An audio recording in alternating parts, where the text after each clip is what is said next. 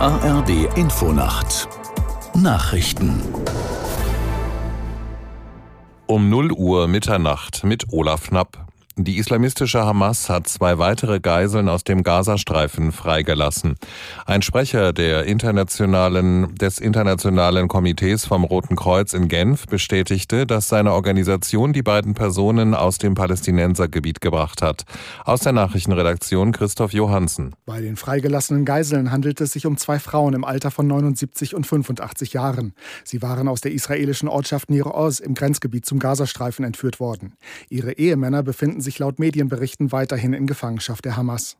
Nach Angaben der Islamistengruppe wurde die Freilassung von Katar und Ägypten vermittelt. Sie sei aus humanitären Gründen erfolgt. Am 7. Oktober hatten Terroristen der Hamas in Israel ein Massaker unter Zivilisten angerichtet. Mehr als 1400 Menschen wurden getötet, mehr als 220 weitere gewaltsam in den Gazastreifen verschleppt. Führende linken Politiker haben sich empört darüber geäußert, dass Sarah Wagenknecht und ihre neuen Mitstreiter ihre Bundestagsmandate nicht zurückgeben wollen.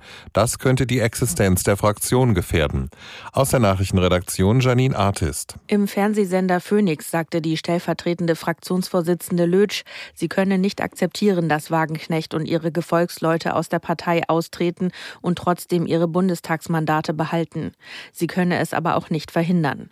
Lötsch ist eine von drei Abgeordneten der Linken, die über ein Direktmandat in den Bundestag kamen. Dadurch hatte die Linke den Fraktionsstatus überhaupt erst erhalten. Parteichef Schirdewan bezeichnete es wörtlich als echte Sauerei, dass die Wagenknecht-Gruppe durch ihren Austritt den Bestand der Linksfraktion gefährde und damit auch die Jobs von mehr als 100 Fraktionsmitarbeitern. Nach der schweren Ostseesturmflut hat sich Schleswig-Holsteins Landesregierung auf finanzielle Hilfen für Betroffene verständigt. Genaue Summen sind aber noch unklar. Die Landesregierung plant unter anderem Überbrückungsdarlehen, bis Versicherungen für die Schäden zahlen. Zudem soll es laut Ministerpräsident Günther eine Härtefallregelung geben. Diese sei für Bürger gedacht, denen Versicherungen aufgrund der Lage ihrer Gebäude erst gar keinen Schutz gewährt hatten. Auf dem Weg zu einem neuen Koalitionsvertrag haben sich CSU und Freie Wähler in Bayern nach eigenen Angaben inhaltlich angenähert. CSU-Fraktionschef Holleczek sagte, beide Seiten seien sich nach intensiven, aber guten Verhandlungen weitestgehend einig. Aus Sicht von Beobachtern kommen die größten Streitfragen aber erst noch. In den nächsten Tagen soll die Aufteilung der Ressorts festgelegt werden. Das waren die Nachrichten.